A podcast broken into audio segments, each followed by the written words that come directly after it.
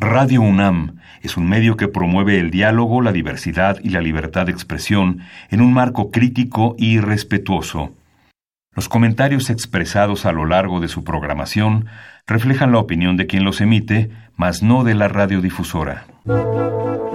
Radio UNAM presenta Al compás de la letra. Al compás de la letra. Un programa conducido por María Ángeles Comezaña.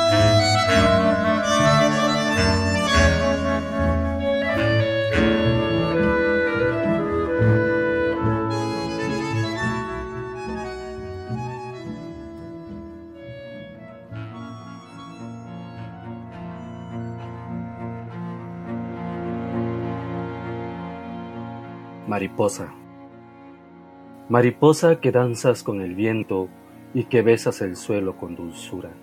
Suave brisa que viaja en la llanura con el áureo color de su ornamento. El embés con su fino filamento silba al cielo con aire de ternura y el gorrión que la sigue en su aventura con su canto acompaña el momento.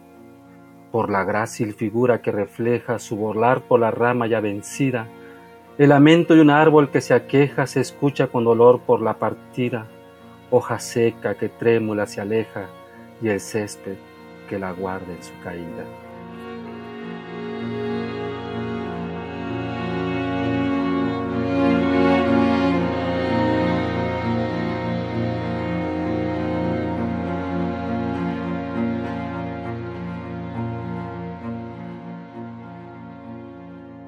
Muy buenas tardes, queridos amigos. Estamos empezando un programa de poesía para la poesía, para los poetas, para todos aquellos que aman eh, esta, este género literario tan, tan entrañable, tan necesario, sobre todo en este momento tan necesario, que además nos acompaña, nos cobija, nos, nos pone en un espejo y nos hace sentir que podemos seguir caminando hacia adelante, nos da respuestas. Eh, yo soy María Ángeles Comezaña, estoy muy feliz como todos los jueves de abrir esta ventana, de que Radio Universidad nos dé esta enorme oportunidad de abrir una ventana a los poetas y a la poesía. Los saludo a todos mis amigos de siempre, a Ramiro, Ruiz Durá, a Esther Valdés, a Susana y toda su familia. Bueno, supongo que a Víctor Vivas Valdés, que estará por allá escuchándonos, a Ramón también, que estará escuchándonos, en fin, a todos los que van ahora sintonizando Radio UNAM a las seis de la tarde, a lo mejor por la calle, en su coche, y están cerquita de nosotros. Y esta tarde eh, tengo muchísimo gusto en presentarles al poeta del que acaban de escuchar este bello poema llamado, titulado Mariposa. Muy, muy buenas tardes, Manuel Jesús Ferral, y muchas gracias por haber aceptado esta invitación al compás de la letra. Nos da siempre mucho gusto presentar a nuestros invitados y decirles que cada uno de los poemas que nos comparten nos enriquecen. Manuel Jesús Ferral es un poeta, como algunos otros que ya hemos presentado, que no vive en la Ciudad de México y que nos hace soñar o pensar que estamos allá en una laguna allá en un paraíso. O sea, podemos cerrar los ojos y saber que estamos hablando con Manuel Jesús Ferral, que vive cerquita de la laguna de Bacalar, más bien ahí enfrente de la laguna de Bacalar, y que es otro poeta del sureste que habla con nosotros y que nos trae su poesía. Tenemos este enlace que ha sido como una magia y yo se lo agradezco a Víctor Vivas Valdés, que es quien, quien ha podido, quien nos ha dado esta lista de poetas espléndidos de allá del sur, del sureste de nuestra República Mexicana. Entonces, bueno, le damos la bienvenida, le damos la bienvenida con mucho cariño y con mucha alegría de poder estar allá, allá en aquellas tierras mágicas del sureste mexicano. Gracias por estar aquí, Manuel Jesús Ferral. Gracias por haber aceptado esta invitación al compás de la letra. Hola María Ángeles, muy buenas tardes. Te saludo desde este rinconcito del sureste mexicano, Bacalar, Quintana Roo, y es un honor para mí estar con ustedes, la oportunidad que me han dado para, para expresarme en su programa radiofónico y es una muy buena plataforma para nosotros que estamos desde aquí dando a conocer nuestra poesía. Muy buenas tardes. Muy buenas tardes, Manuel. Y para nosotros pensar que llevamos ya cuatro años haciendo este programa que nos ha enriquecido mucho, mucho y nos ha llenado de amigos y, bueno, de poetas y de poemas.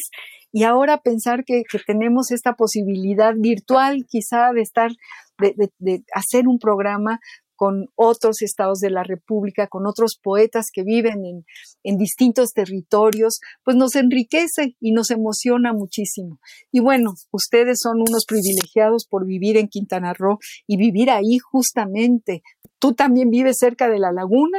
Así es, exactamente. Enfrente o a un lado, cuéntanos, cuéntanos cómo es tu lugar donde vives, qué es lo que tú ves cuando te asomas a la ventana. Yo vivo más o menos como a unas seis cuadras aproximadamente de lo que es la orilla de la laguna.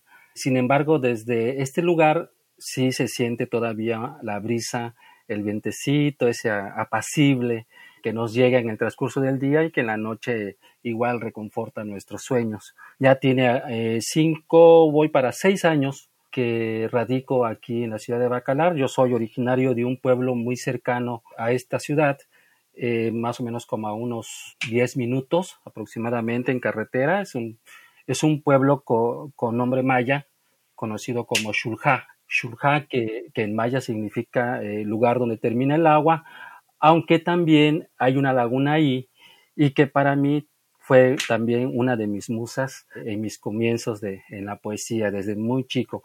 Pero aquí en Bacalar es donde yo me desarrollé un poco más a partir de que me presentó el poeta Víctor Vivas al maestro Ramón Iván Suárez Camal. Ándale, claro que sí. Ramón Iván ya ha estado con nosotros y nos asombró su poesía y bueno, que este grupo de poetas de, de allá, de, de Bacalar, de, la, de, de, este lugar mágico, digo yo, maravilloso, pues es un privilegio y un gusto enorme. Y voy a leer, queridos amigos, una, una semblanza pequeñita que, que nos mandó Manuel Jesús Ferral para que veamos más o menos por qué territorios, por, por dónde, por qué caminos ha andado este poeta. Les leo, queridos amigos. Manuel Jesús Ferral Hernández es músico, escritor y poeta. Nació en enero de 1970 en Ciudad del Carmen, Campeche desde pequeño, empieza a mostrar habilidades para la creación poética, pero no se dedica a desarrollar este género literario. Ya en edad adulta se inscribe en concursos de poesía que de manera local convoca la radiodifusora de Perote, Veracruz, obteniendo así en el año de 2006 un segundo lugar en el concurso Para ti con amor. Primer lugar en el 2007 en el concurso de calaveras literarias, tercer lugar en el 2008 en el concurso regional de poesía y composición musical Alzo mi voz por Perote, organizado por la Secretaría de Educación y Cultura del Estado de Veracruz y el H Ayuntamiento de Perote, y ha obtenido el primer lugar en el concurso regional de poesía a la madre en el año 2009. Ya en tierras quintanarroenses participa en el taller Diez Puertas a la Poesía, donde conoce a los poetas Ramón Iván Suárez Caamal y Víctor Vivas Valdés, quienes lo apoyan para que el poeta desarrolle su creatividad y explore el mundo de este género literario en las modalidades de verso tradicional y verso libre. Es coautor de los poemarios Un atisbo al azul, Literatos de Playa del Carmen, publicado en 2011, Preludios del Mar, antología poética publicada en 2014 y Sonata para el Soneto, publicada en 2019. Es asimismo autor del poemario Cuando caigan las hojas en otoño, colección Tinta Arena, publicado en 2015, y del libro autobiográfico No te acabes, ejército, vivencias de un exmilitar, que marca en el 2013 su ingreso al género de la narrativa. Esta es la semblanza que nos, que nos mandó que el, el poeta Manuel Jesús Ferral y a quien felicitamos por esta trayectoria. Cuéntanos algo, mi querido Manuel, sobre cómo empezaste, cómo fue esta incursión. Ya más o menos nos lo, nos lo dices en esta semblanza, pero ¿cuándo fue que tú sentiste por primera vez este ímpetu, estas ganas de escribir y anotaste en una hoja de papel quizá alguna metáfora, algún cuento? Eh, ¿Desde, desde qué edad? ¿Eras muy pequeñito? Cuéntanos, cuéntanos algo de tu, de tu vida poética. Gracias, María Ángeles. Eh, mira, lo, lo que pasa que en este caso conmigo lo que sucedió fue esto. Yo provengo de una familia que igual tienen el gusto por las letras. Eh, no de manera profesional porque pues de una manera muy lírica como se dice en el argot así también empecé yo nada más que a la edad de los ocho años cuando yo estaba cursando el tercer grado de primaria eh, recuerdo que mi maestra nos pidió que hiciéramos un, poema o que tratáramos de crear algo.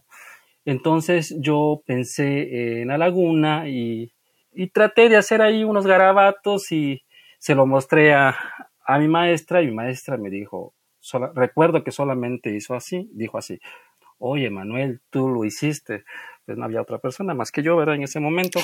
Y le dije, sí, sí, maestra, este, me gustó lo que hice, y, pero no sé, no sé qué es lo que me nació.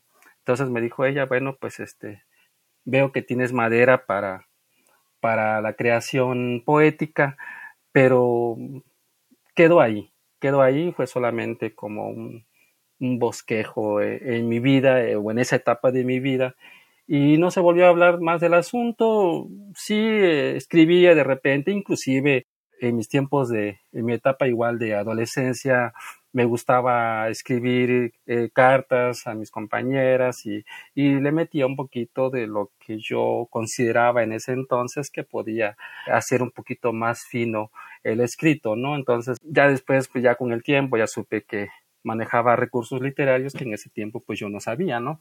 pero por circunstancias de la vida eh, no me metí de lleno en eso. Eh, mi destino me llevó por otros caminos y dejé un poco lo que es la, la creación poética. Sin embargo, yo seguía, seguía escribiendo como un hobby porque pues es algo que de repente te llega. Entonces, antes de que se vaya, pues lo escribía yo y por ahí lo, lo, lo guardaba y algunas otras no. Pero ya estando más o menos como a los 30 y 32 años, yo trabajé como, como músico en la ciudad de Perote, Veracruz, porque ahí estuve radicando alrededor de 13 años. Y de esos 13, 10 me dediqué a la música. Tocaba en los grupos musicales, entonces mis compañeros me decían, oye Manuel, pues este, si tú compones, si tú escribes, ¿por qué no compones canciones? Entonces, pues eso también me fue motivando un poquito y por ahí tengo algunas que otras letras que yo, que yo he compuesto. Manuel, pero, tú, nada más, ¿qué, tocabas? ¿Tocabas algún instrumento? Eh, bueno, de entrada, de niño yo me gustaba mucho tocar la guitarra, porque mi señor padre, que en paz descanse, a él le gustaba mucho, él era muy bohemio, y mi señora madre lo puede constatar, porque siempre nos contaba cosas.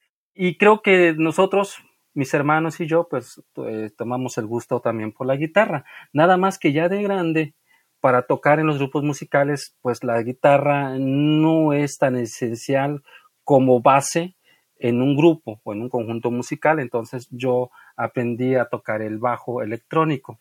Entonces yo, yo fui bajista por 10 años con la música popular, aprendí un poco, agarré un poquito de experiencia y eso, aunado a que yo podía escribir, pues componía de repente una que otra canción, aunque no, no me metí tampoco de lleno en eso.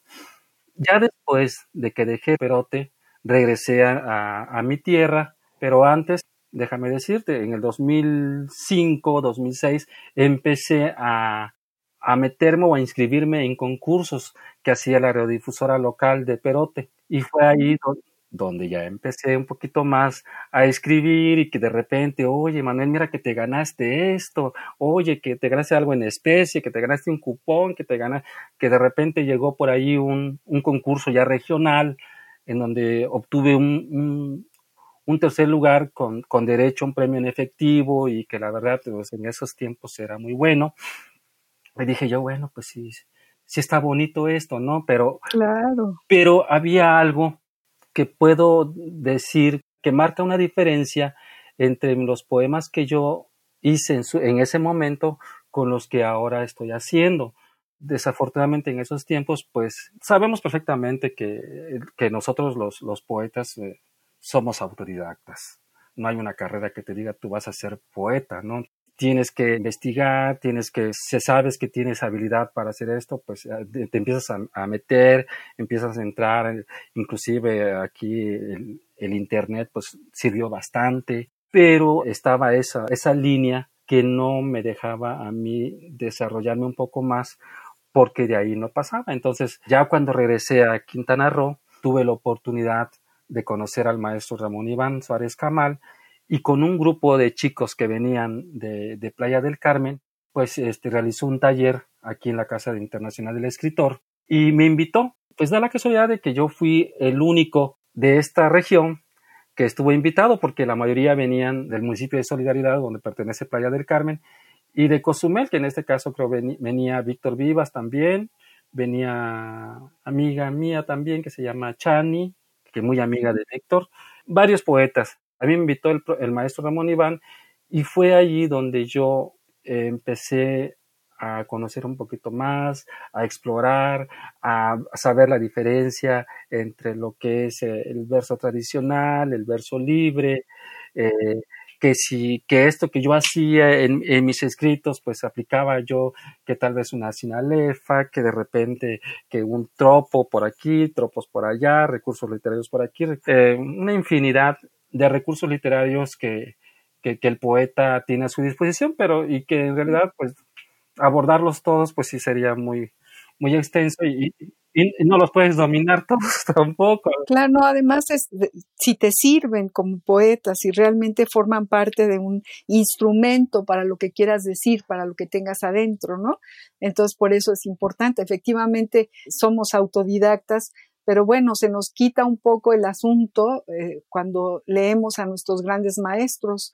Yo creo que la poesía se va, eh, se va reproduciendo, es como una semilla que crece, es una dialéctica y que, y que florece y que cae otra semilla y somos así como un, un, una suerte de enlace unos con los otros, ¿no? Supongo que tú tienes en tu tintero a muchos poetas que te inspiran, que te enseñan, a los que lees. Así es, en efecto, inclusive eh, desde pequeño yo leía, por ejemplo, a, José Martí, después, un poquito más adelante, cuando estuve en la etapa de la secundaria, ya empezaba yo a leer un poquito a, Quevedo, a Garcilaso, a varios de, de sonetistas de aquellos tiempos.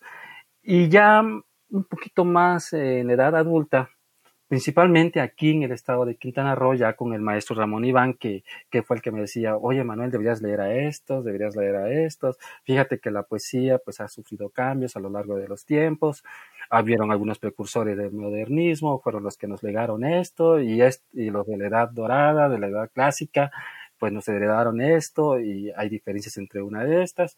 Empecé a leer a otros, a otros autores, eh, pues ya empecé a leer a Pablo Neruda, a Rubén Darío, a, Sabines, a, varios, a varios, ¿no? Entonces... Este Esos son nuestros queridos maestros, ¿verdad? Eh, pues son los que más nos, nos, nos, han, nos han marcado, ¿no? Ya en, nos rompen el corazón, exactamente. en esta época. Y yo tengo uno muy... Me gusta mucho leerlo, es José Asunción Silva.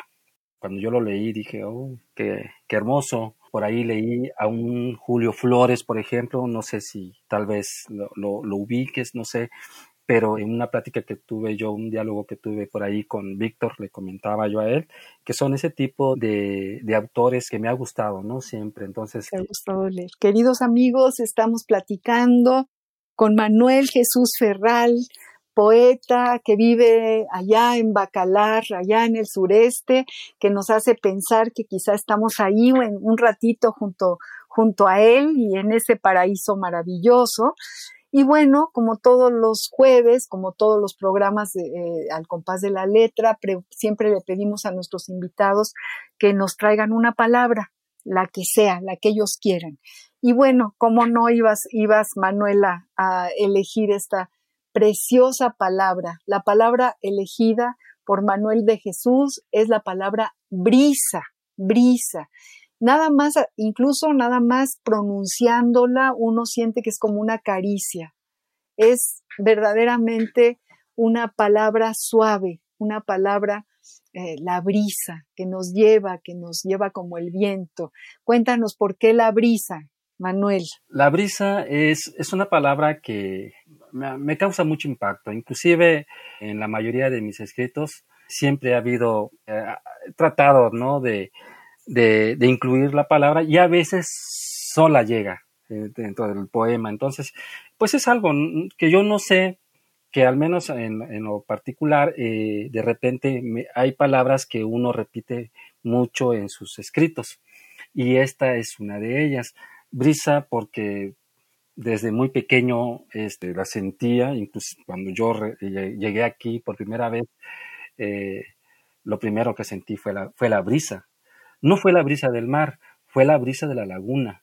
Entonces la brisa la empecé a relacionar con otras cosas, empezaba yo a sentir lo que tú dices, que es una caricia, es, es, un beso que te da el viento. Se refleja en muchas cosas, entonces para mí es algo muy sublime, es una palabra muy fina para mí y como te, te, lo comenté en un principio, ha causado en mí un gran impacto y es por eso que yo la, la utilizo, la utilizo mucho, a veces con intención y a veces solita llega. Vamos a ver qué dice el diccionario del español de México del Colegio de México sobre esta palabra. La ruta de la palabra.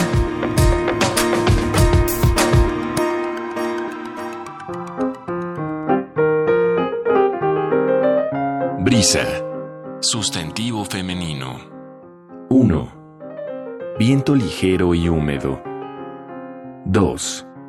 Movimiento suave de aire que va del mar hacia el continente o del valle hacia la montaña por la mañana y en sentido inverso por la noche. Se debe a las corrientes que originan las diferencias térmicas existentes entre esas zonas según la hora del día. Brisa marina, brisa de valle, brisa de montaña. Diccionario del Español de México del Colegio de México. La ruta de la palabra. ¿Cómo ves, Manuel querido? ¿Cómo lo escucha nuestro público? Eh, lo que dice el diccionario del español de México sobre esta bellísima palabra brisa. Movimiento suave del aire que va del mar hacia el continente. ¿Cómo ves, mi querido Manuel?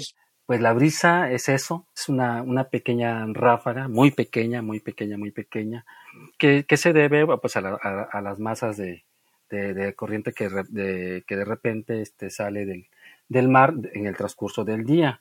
Igual nos, nos comenta en otra parte que, que durante la noche pues es la, es la tierra la que hace que, que, regrese un poquito esa brisa y se, se, sienta muy, muy padre, ¿no? Entonces. Pero lo que tú dijiste, a lo mejor se podía añadir aquí al diccionario del español de México, ¿no?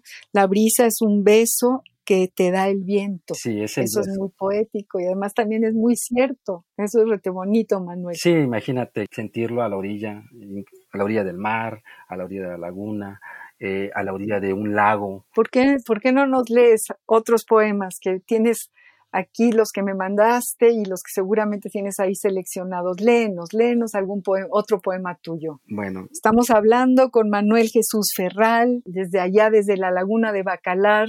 Está compartiendo con nosotros su poesía, su camino por las metáforas, por las palabras poéticas. Vamos a escuchar otro de sus poemas. Bueno, voy a leer este poema que le puse por título La brisa y que, que viene incluido en el poemario Cuando caigan las hojas en otoño. Este poema viene siendo como, como una definición, pero poética. Ya habíamos hablado sobre el significado real de la palabra y yo hice este poema a la brisa. Espero que les guste. Es la brisa una sonrisa cuyos labios impregnan de perfume el día. Es el cabello ensortijado de una ninfa que juega con el espejo de cristal de un lago durmiente. Flor de azahar que deja su aroma en el viento. Ella danza y puedo ver las hojas de los árboles bailando a su ritmo. Su compás es suave y se mueve en el vaivén de unos ojos claros en el romanticismo nocturno. Su perfume en el día nos reconforta y en la noche arrulla nuestros sueños. Uy, qué bonito, qué bonito poema, qué bonita definición de la brisa. Es el cabello ensortijado de una ninfa que juega en el espejo de cristal de un lago durmiente. Flor de azahar que deja su aroma en el viento. Ella danza y puedo ver las hojas de los árboles bailando a su ritmo. Qué bonito poema. Qué bonito poema. Manuel, Manuel Jesús Ferral, de allá, de Quintana Roo, bueno, de Campeche, de donde era Juanito de la Cabada. También es este poeta que llega hoy aquí al compás de la letra de Radio UNAM. Me encanta, me encanta este, este poema. Tú tallereas tus poemas, se los llevas a tus amigos poetas, entre ustedes se cuentan lo que escriben, se leen lo que escriben. Sí, es exacto. Eh, la mayoría de mis, de mis poemas últimamente sí, sí, sí he pedido, por ejemplo, que me los tallereen. Pido consejo, pido consejo de mis maestros. A veces no como que, como que eh, siendo así como, como que a veces siento un pequeño regañito por ahí Perdón por los diminutivos. No, no, no, me gustan los diminutivos, yo quiero diminutivos. No quiero decir el, regaño. Me gustan más los diminutivos que los aumentativos. Ah, bueno, igual a mí. Así que no importa, sí, Sí, sí, imagínate un regañote, ¿no? Pues como que no. No, no, no. sí, de repente, este, por ejemplo, por ponerte un ejemplo, Víctor es el que más me ha tallereado los, los poemas. Eh, el maestro Ramón Iván igual, cuando yo a veces por ahí que tiene él en su agenda muy apretada, de repente tiene por ahí un, espacio, por ahí le, hago los comentarios y él me dice, bueno, Manuel, mira, eh, hay que checar esto, que el ritmo aquí, el ritmo allá. Víctor maneja los tiempos, maneja esto, sería bueno esto por acá y, pues, pues nunca está de más el consejo de los que de los que ya tienen una, una, trayectoria larga, ¿no? claro, y además qué bueno que sean poetas amigos y que, que hayas ido a un taller, porque me estás hablando de casi un taller en el que te estimulen, porque luego hay, hay talleres que son castrantes y son terribles y, y, se enojan unos con los otros, no sé por qué, pero, pero algo, algo sucede en el, no sé si es el ego de los poetas que escriben o, o el, el, coraje de que no sea como ellos quieren que sea y entonces a veces este, apedrean a, a los poetas nobles, ¿no? Pero yo, yo, tengo la impresión de que, de que tu taller te, te, estimuló para bien. Sí, yo aprendí demasiado. O sea, yo siento que, que, aprendí mucho, mucho, mucho porque tuve muy buenos maestros, muy buenos talleristas. Eh, no nada más ellos, por ahí hay otro muchacho que se llama Jair eh, Cortés, creo que es su apellido. Con él eh, tomamos el, el taller en el 2018, a finales del 2018 parece, de Sonata para el Soneto. De ahí se derivó ese, ese, esa antología. Ese libro. sí. Esa antología, sí, sí, sí, qué maravilla. Entonces ahí aprendí lo que eran las formas, eh, la estructura de, del soneto, muy, muy, muy, muy bonito, ¿no? Entonces, lo que tú comentas de que, de que de repente son castrantes, pues sí, yo digo que pues todo va a depender, ¿no? Depende igual del momento también que uno vive. A veces no vamos con, no sé, tal vez porque me invitaron y porque y, por compromiso asisto, pues no, no es lo mismo, ¿no? Entonces si vas con esa intención de, de querer aprender, de, pues los poetas creo que por naturaleza somos ególatras, no sé, el ego pues siempre va a existir. Decía por ahí Gibran Khalil Gibran que no tenía la culpa el poeta de que él tradujera lo que, lo que querían decir los ángeles a los hombres. Qué bonito, qué bonito es eso, cierto. Gibran Jalil tenía toda la razón. Sí, hay que tener un poquito también de, de humildad para aceptar las cosas cuando no estamos muy bien, pues para eso, para eso sirven los talleres. Sirven los talleres, exactamente. Yo recuerdo el taller de Juan Bañuelos, que fue un privilegio allá en la Torre de, Humanidades de la UNAM en el siglo pasado, hace muchísimos años. Y era una delicia, porque Juan Bañuelos a, todo, a, todos los que íbamos nos encontraba algo que estaba bien y de ahí nos agarrábamos para poder corregir, reestructurar, volver a, plantear el, poema, la metáfora, etc. Me acuerdo que nos aprendíamos de memoria poemas y en el elevador los decíamos a coro y era verdaderamente una maravilla tener este gran maestro tallerista Juan Bañuelos. Ahorita me, recordaste a Juan Bañuelos y por eso lo traigo aquí a este momento. Queridos amigos, estamos platicando con Manuel Jesús Ferral, eh, es nuestro invitado de hoy. Y vamos a ir, Manuel, estamos hablando de, del viento, de la brisa, y todo esto nos remite al mar. Y entonces vamos a hacer una pausa musical y vamos a escuchar a esta cantante andaluza maravillosa que se llama Rosalía y ella tiene una versión muy particular y también es como una caricia de este poema de Alfonsina Storni que se llama Alfonsina y el mar. Vamos a escuchar a Rosalía. Hola,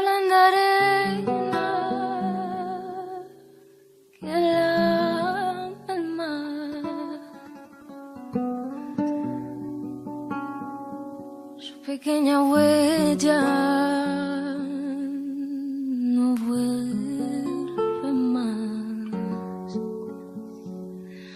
sendero solo de pena y silencio llegó hasta el agua profunda.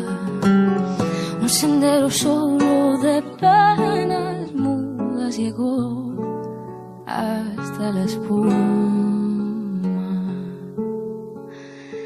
Sabe Dios que angustia te acompañó qué dolores viejos cayó tu voz para recostarte arrollada en el canto de las caracolas marinas. La canción que canta en el fondo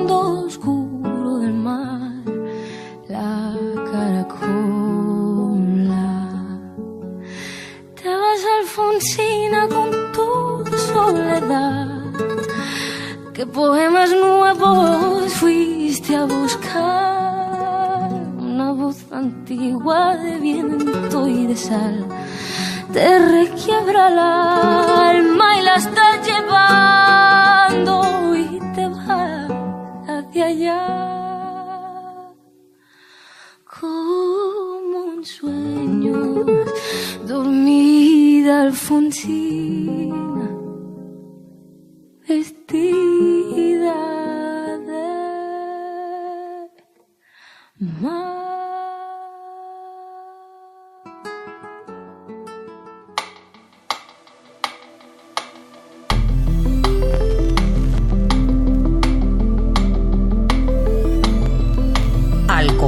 de la letra.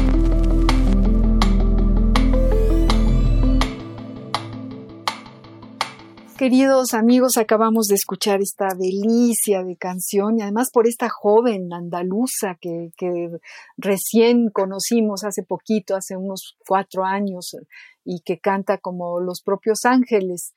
Y bueno, eh, tú habías dicho, Manuel Jesús Ferral, que es el poeta invitado de esta tarde, nos había dicho que Gibran Jalil decía que los poetas eran los traductores de los ángeles, algo así. Y entonces, bueno, esta voz de esta mujer, esta joven preciosa, Rosalía, pues nos, nos, nos remite también a la voz de los ángeles. Y estamos hablando de la brisa, estamos hablando del agua, de la laguna, del mar, y por eso trae, eh, hemos traído esta, esta pausa musical tan bonita. Eh, tú eres guitarrista, Manuel Jesús, supongo que, que te encanta oír la voz de la guitarra.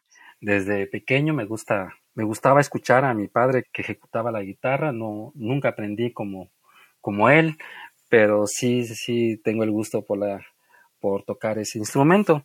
Ahorita no, no, no cuento con ella, sino con mucho gusto ahorita me acompañaba a una y hacíamos una tertulia. sí, ¿verdad? Qué bonito. A ver, una, una pregunta. O sea, la música y la poesía son dos caras de una misma moneda, ¿no? ¿Cómo te ayuda la música? ¿Te ha ayudado la música? Supongo que tener un buen oído para la poesía es fundamental. Cuéntanos algo de esta relación entre música y poesía. Sí, esto empezó ya, como comentaba, eh, lo vuelvo a repetir, desde que era pequeño. Yo escuchaba a mi papá tocar la guitarra, le gustaba cantar, y en las fiestas, en las reuniones, yo oía, oía y decía, bueno, pues yo quisiera también aprender. Eh, y claro, por ahí le pedí prestado a mi hermano mayor su guitarra y me acuerdo que la rompí de que, de que no me salían las notas como yo quería. De, de coraje, de, no. Sí, sí, de impotencia. No, porque yo. Qué barbaridad, ¿qué hizo tu hermano? Se, no, no, te mató de milagro. No, no, no, no, pues qué bueno, ¿no? Pues, si no, no lo estuviera yo contando. Pero este... Claro. no, sí, sí, me acuerdo que me enojé y la tiré por ahí. Sí le hice una, una pequeña, sí se dio una, pequeña eh, rotura. Herida. sí, ni modo. heriste la guitarra. Le di la guitarra. Pero después ya empecé con el tiempo, igual de manera muy lírica. No, no tuve la oportunidad y tampoco creo que no se me dio mucho eh, lo de aprender, aprender a leer música.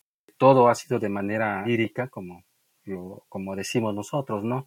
Todo por el oído, el oído musical y el oído musical también debe existir en la poesía para quien escribe. Entonces, me ha ayudado bastante. Ahorita también siento yo que, que se, se me ha facilitado las cosas, eh, el hecho de que yo relacione eh, la música con la poesía, porque al final de cuentas sí existe esa relación.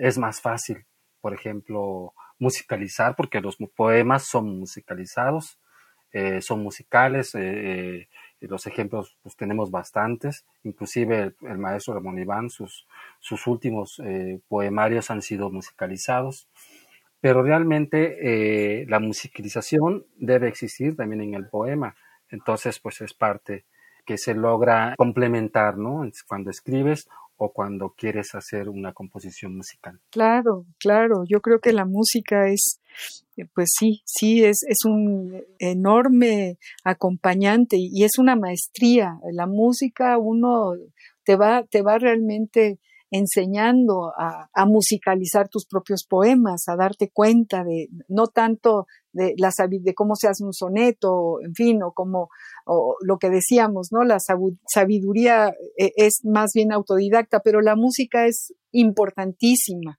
para justamente llenar de musicalidad los poemas. ¿Por qué no nos lees otro poema, mi querido Manuel?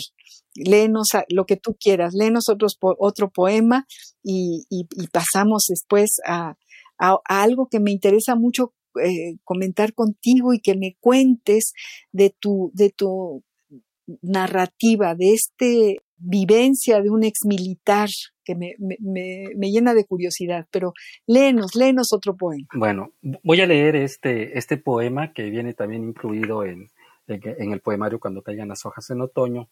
Son una especie de versos blancos, es un poema, este, yo espero que les guste, aunque está un poquito, es un poquito más extenso que los otros que he leído. No sé si dé el tiempo para que yo lo pueda leer. Sí, sí, tenemos todavía tiempo. Muy bien. El título de este poema se llama Fidelidad. Allí estaba, entre pétalos de rosas y claveles, con sus ramas de caireles adornadas y el regazo virginal de aquellos años. Y mis ojos, y mis ojos se posaron en el césped, cuyas lágrimas jugaban con el beso cuando el sol con embeleso aparecía. Un jardín. Era el cándido jardín de aquel verano que en mis manos derramaba su perfume a la hora de abatir sus grandes alas. Y fue mío, y fue mío con el sol y las estrellas, con Selene iluminándome las noches entre un mágico vaivén de suaves olas. Su fragancia, enigmática fragancia de Afrodita, que ningún otro mortal tomó del néctar de aquel cáliz que mis labios profanaban. La primicia, la primicia de su amor me dio el consuelo, el candor de su estrechez me dio refugio y el aroma original de rojas flores. Y fui suyo, y fui suyo con el alma, con el cuerpo. Fuimos nuestros, fuimos uno, fuimos todo con la miel felicidad de aquellos años. Era ella. Era ella aquel jardín de mi alegría que en las noches reflejaba entre las flores el magnánimo batir de grandes alas. Siempre mía.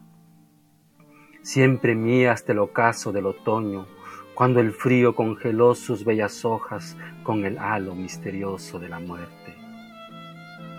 Y partió. Y partió como se va la primavera, mas la brisa matinal dejó su aroma con la esencia virginal de su perfume. Sobre el mármol, sobre el mármol donde escrito está su nombre, una rosa deposito con ternura en memoria del jardín antes florido. Y mis ojos, y mis ojos se posaron en el césped, y mis lágrimas jugaban con el beso cuando el sol, con nuestro adiós, se despedía.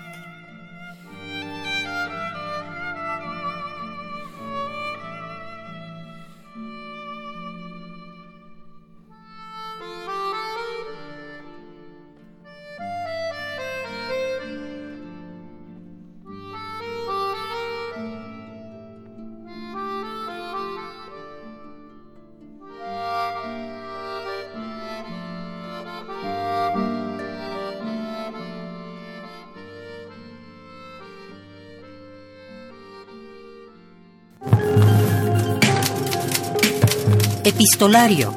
Domicilio conocido. Domicilio conocido.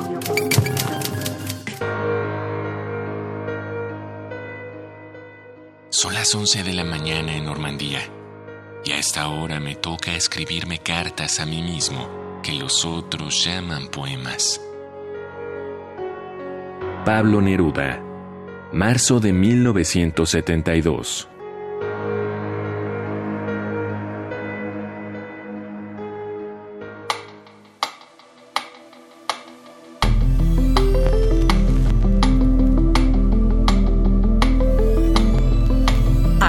De la letra.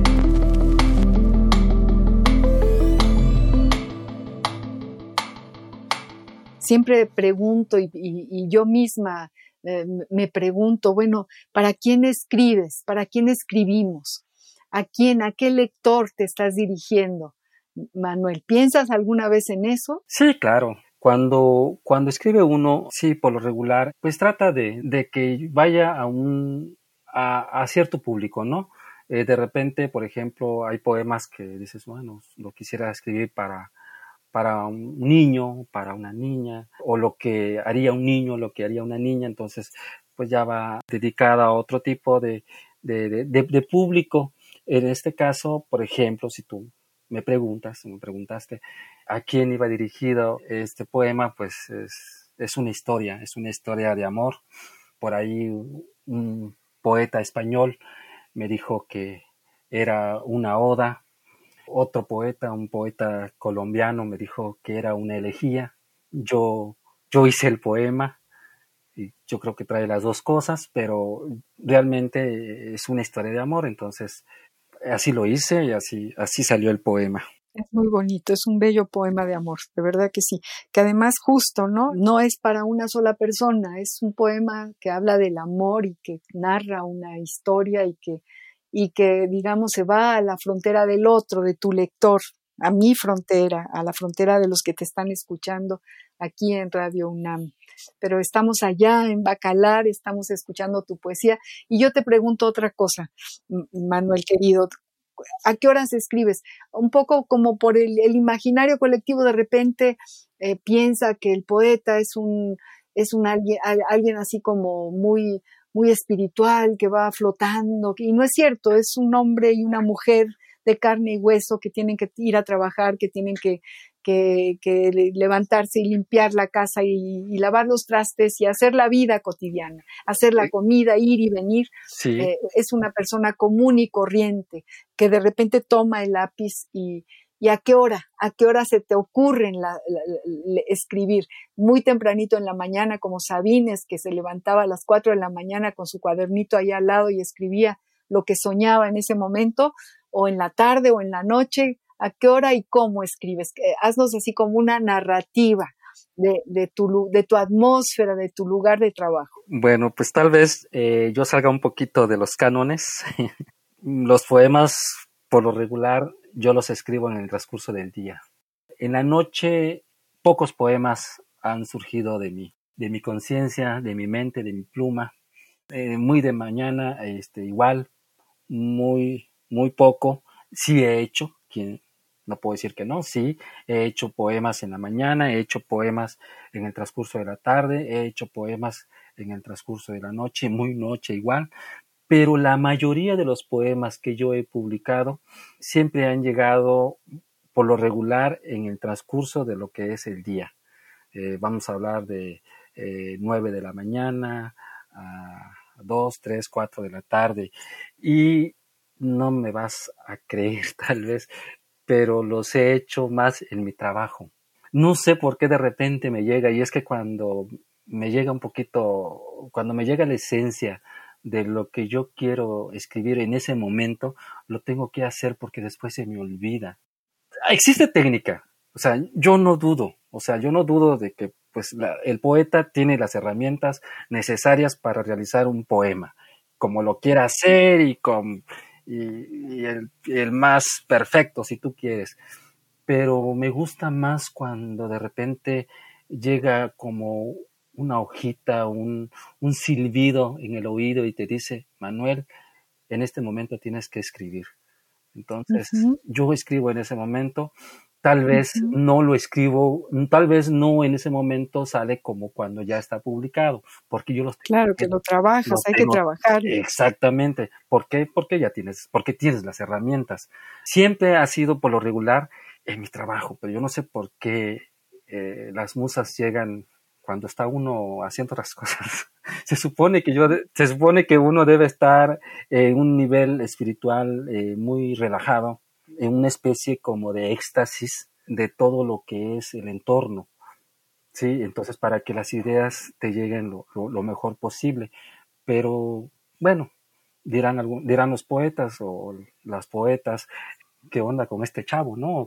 ¿Qué onda con este ruco, ¿no? ¿Por qué, por qué escribe así, ¿no? Pues la mayoría eh, lo hacemos en un momento donde eh, no tenemos nada que nos que nos interrumpa. Entonces, por lo regular, así, así ha sido, ¿no? Entonces, tengo muy... O tú tienes tus apuntes, digamos, sí, sí. Eh, durante el día y luego ya te lo recuperas como poema en algún momento en donde sí estés solo y sí estés concentrado en, el, en el, verso. Exacto, hay, que, hay que darle espacio a la inspiración, perdón, hay que darle espacio a la inspiración y ya después un poquito más a la técnica. Y bueno, te preguntaba hace un momento, yo no quiero que se quede en el aire, esta parte de tu trabajo, del libro autobiográfico, que me da muchísima curiosidad, el título es No te acabes ejército.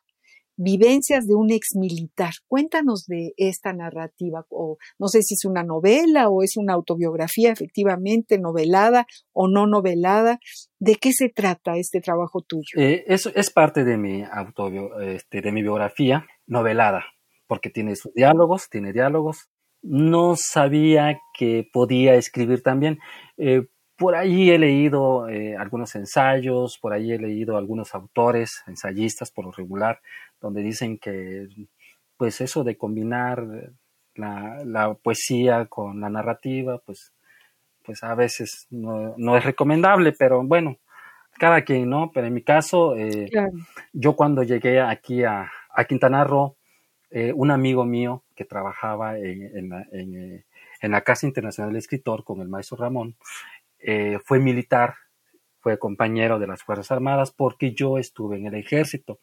En el año de 1991 causé alta en el ejército y en el año del 97 yo causé baja, causé baja. Entonces, parte de lo que yo viví en ese tiempo, pues lo plasmé en un libro autobiográfico.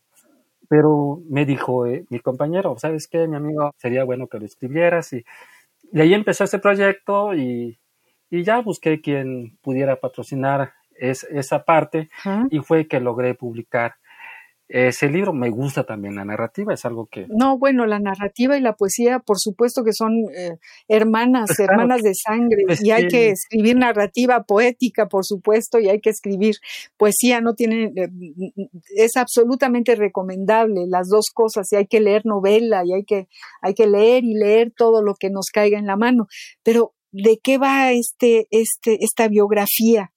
Eh, ¿Qué es lo que nos cuentas en este, en este ensayo, en este libro? ¿Qué vivencias tiene un joven militar o un exmilitar en los años 90 del siglo pasado? Sí, mira, lo que pasa es que yo quise eh, describir al hombre de carne y hueso que trabaja en las Fuerzas Armadas como persona, como una persona común y corriente, lo que deja, eh, lo que vive cada día, todo, todo lo que, lo que encierra tanto en su trabajo y cómo lo relaciona con su vida personal.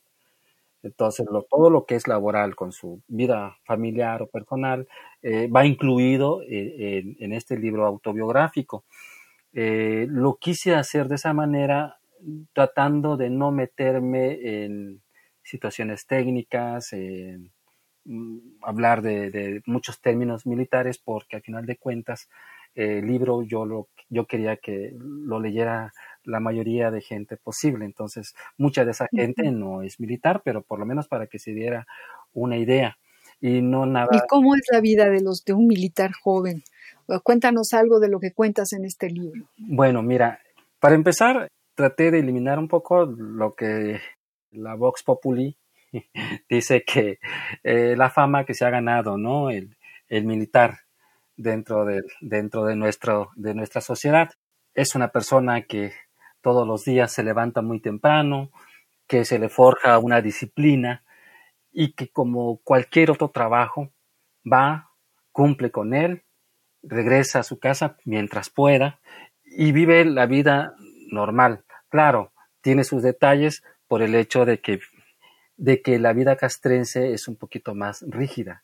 Entonces yo, yo viví todo eso, tuve que enfrentarme en su momento a la violencia, tuve algunos episodios amargos, unos muy bonitos, que siempre me marcaron, me, han marcado y que inclusive eh, han forjado una disciplina en mí y que me ha ayudado también para la elaboración igual de mis poemas, porque si cuando yo digo voy a hacer esto, o tengo algún compromiso, trato de, estar ahí al pie del cañón. No, pues eh, sería, sería maravilloso leerlo, me encantaría leer esa, esa narrativa tuya, un poeta, imagínense qué trayectoria tan increíble, eh, un, un, hombre joven que, que vivió en el ejército, que fue soldado, ahora hablamos mucho del ejército y, salen a, a, relucir en este momento histórico muchas cosas buenas y muy malas del ejército, eh, de dulce de chile y de manteca, como dice el dicho, y el hecho de tener a un poeta que,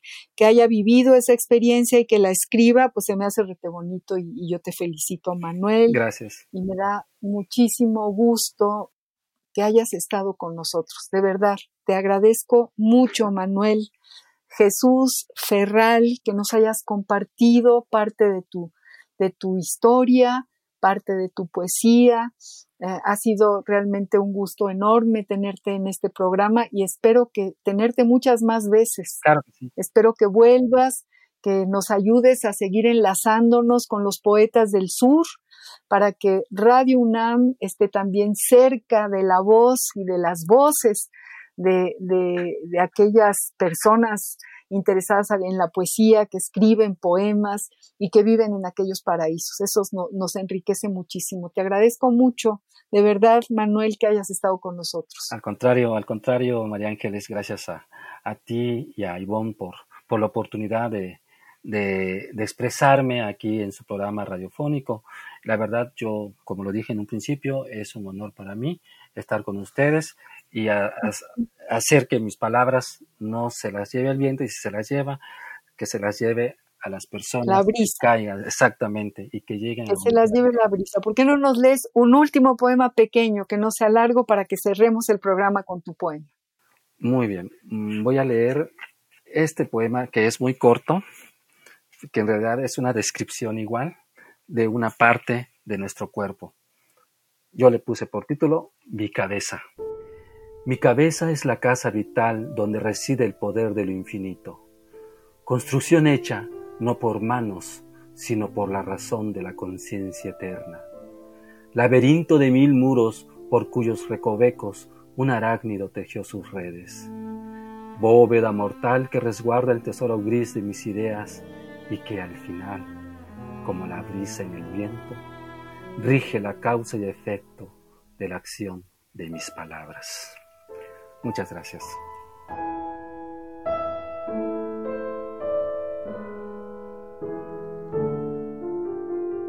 Muchas gracias, muchas gracias Manuel Jesús Ferral por estar con nosotros. Y bueno, queridos amigos, llegamos al final de este compás, un jueves más de poesía. La poesía nos salva, la poesía es muy importante, hay que tenerla cerca, hay que sentirla, hay que escribirla también. Y bueno, eh, Radio UNAM nos deja este espacio, este compás para eh, realmente sentir lo que es la poesía de, muchos confines y ahora en particular de, del estado de Quintana Roo. Yo soy María Ángeles Comezaña, le agradezco muchísimo a Ivonne Gallardo, nuestra productora, y a todos ustedes, queridos amigos, que nos sintonicen cada jueves a las seis de la tarde al compás de la letra. Muchas gracias. Radio UNAM presentó